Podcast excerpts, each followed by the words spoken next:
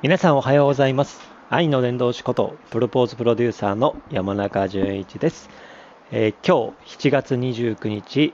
ごめんなさい7月21日です。7月の21日の、えー、木曜日でございます、えー、今日もですねながら日経の Voicy 日本で唯一の、え審査制の音声のプラットフォーム Voicy の、えチャンネルの公式チャンネルの日経新聞のチャンネルからですね聞く日経新聞として聞いたものからですね、一つニュースをピックアップしまして、僕は僕なりの視点からいろいろお話をさせていただいております。なお、この日経新聞のながら日経というチャンネルはですね、 Voicy で放送中でございまして、毎朝平日は6時40分から、えー、土日はですね、8時から放送しております。曜日ごとにパーソナリティさんが、えー、その日の朝ニュースをピックアップしまして、それに対して読み上げまして、リンクも貼りまして、そして終わりの挨拶で、最近のパーソナリティさんのね、あの近況を読ますとか、今日は何の日とか、今こんなもの流行ってますよね、みたいなところをシェアをしながら行く番組ですので、ぜひね、通勤中、そしてね、育児家事の中で、そして隙間時間で10分程度の本当に聞きやすい放送ですし、どんどんパーソナリティさんも素晴らしい方ですので、ぜひね、聞いてほしいなと思ってます。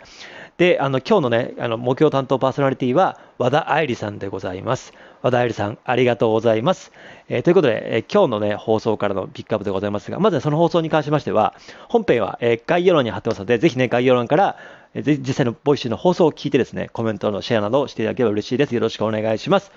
え、今日のね、放送からですね、一つ気になるニュースとしましては、これですかね、冬の電力不足、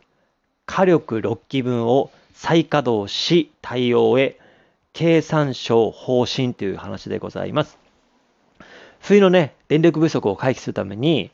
供給力の上積みを今測っております。まあまあ、いわゆる、まあ、貯めてるって感じですね。そこまで冬のために、冬ってね、やっぱりね、暖房とかね、あのいろんなところで、まあ、夏も冷房もありますけども、やっぱりね、全国的に、特に北海道はね、暖房とかそういうところで、やっぱりね、あの北海道はね、あの正直、えー、扇風機であのエアコンがない家も、うちもエアコンがないんですけど、エアコンがない家も全然まだありますし、でもね、暖房は必ずついてますし、雪国はついてますので、そういう意味ではね、全国的にやっぱり暖房とかっていうところでは、ね、雪国も含めて、冬は特特に電力需給ってところで、まあ、寒いですからね、家の中にこもっていろいろするってことも多いですので、なのでそこに向けてですね、ね供給力の上積みを図っております。で、休止中のね、火力発電所の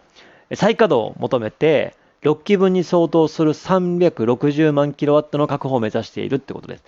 新設された火力の稼働も予定していまして、ただ古い火力に関してはトラブルのリスクがあり、脱炭素にも逆行しますので、構造的な電力不足の解消には原発再稼働などの議論も急ぐ必要があるということでございます。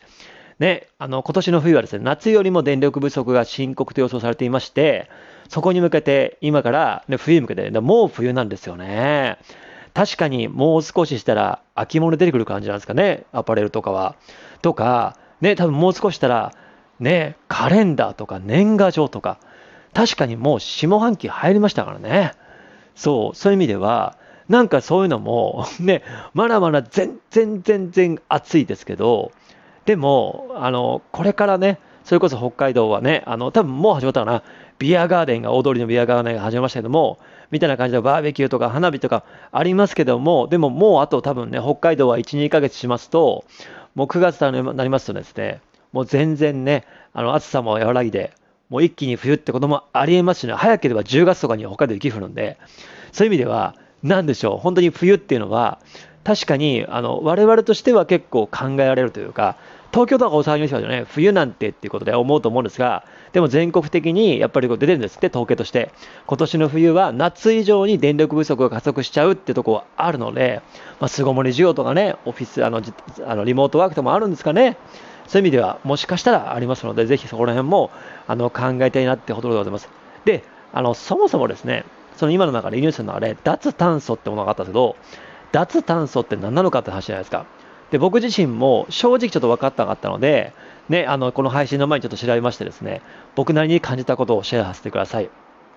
で、脱炭素っていうのは、最近よく耳にしますよね。でも何を指すものなのか分かりませんよね。一体何のことなのかってことで、で脱炭素とはまずですね、地球温暖化の原因となる代表的な温室効果ガスである二酸化炭素の排出量をゼロにしようという取り組みのことです。だから二酸化炭素をゼロにしようっていうのがあるんですね。これは脱炭素ですね。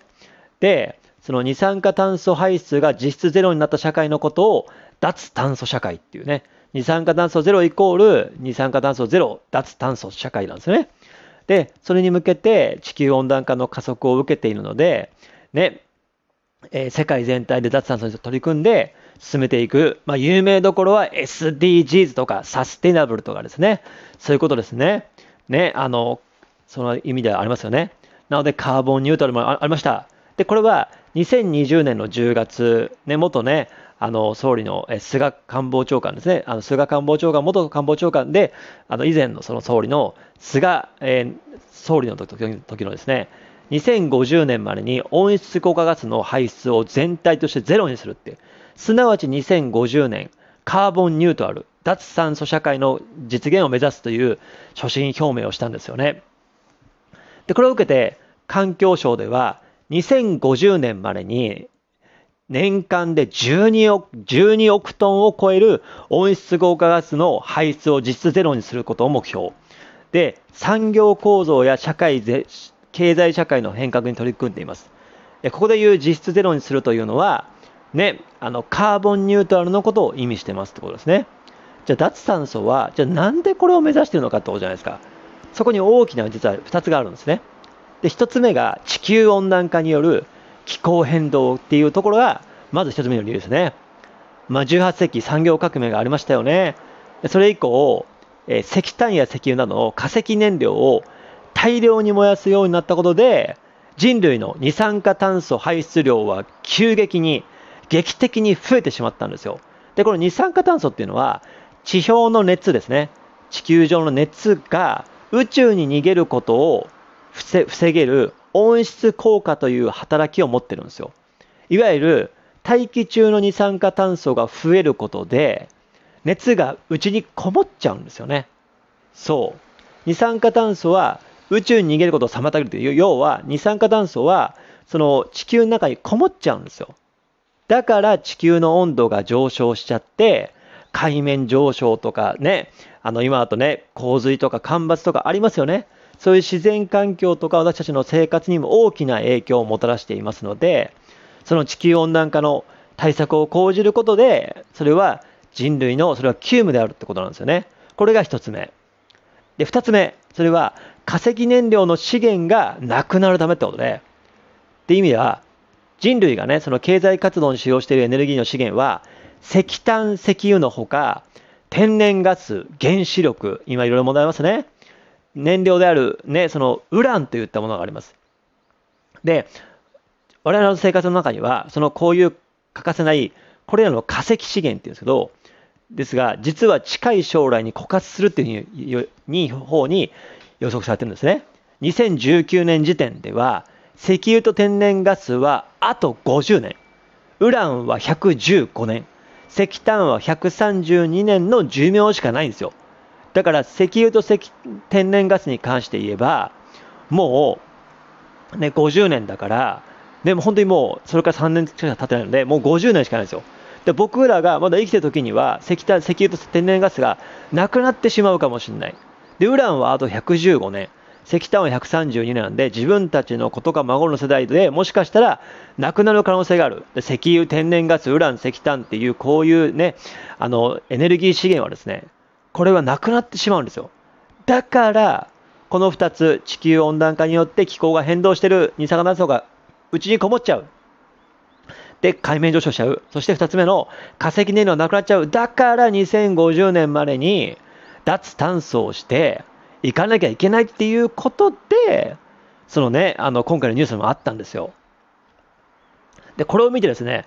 なるほどなーって思いました。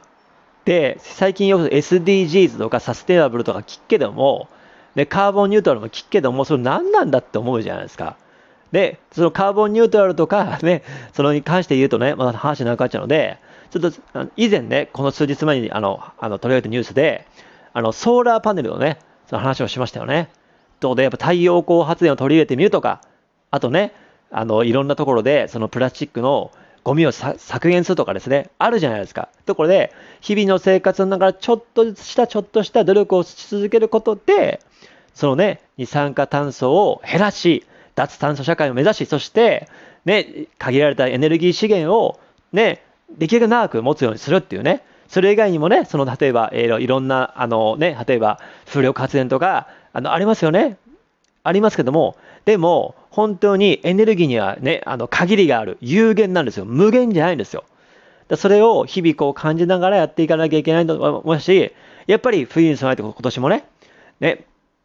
電力需要が逼迫するので、ね、先日もね、あの先月、あの先月ありましたよね、6月か、ね、あの電力需給注意報みたいなのありましたよね。東京とかね、大阪とか、北海道も一部ありましたよね。みたいな感じで、とにかく電力を抑えていこうっていうね。そう、そのためには脱炭素も必要ですし、限られる資源を大切に使っていこうっていう意味で、だからね、こうエアコンの温度を、例えば夏だったら1度上げるとか、ね、エアコンの温度をね、冬だったら1度下げるとかしてですね、できる限り一人一人の努力が、こういうふうに、あの、限られたね、資源を保つことにね、しますし、僕らの世代で保ったとしても、自分らの子供とか孫とか、そのね、10年後、20年後、30年、40年後と考えたときに、ちゃんと考えなきゃなってことで思いましたので、ぜひこのニュースをきっかけですね、ぜひね、いろいろこう生活を見直してみてはいかがでしょうかという話でございます。ということで、え今日のね、その取り上げたニュースも含めて、ながら日経の Voicy 7月21日、えー、木曜日分はですね、和田愛理さんでございます。和田愛理さん、本当に今日も素敵な声ありがとうございました。明日の金曜パーソナリティは、渡辺彩香さん、渡谷さんでございますので、ぜひそちらの方も聞いてみてください。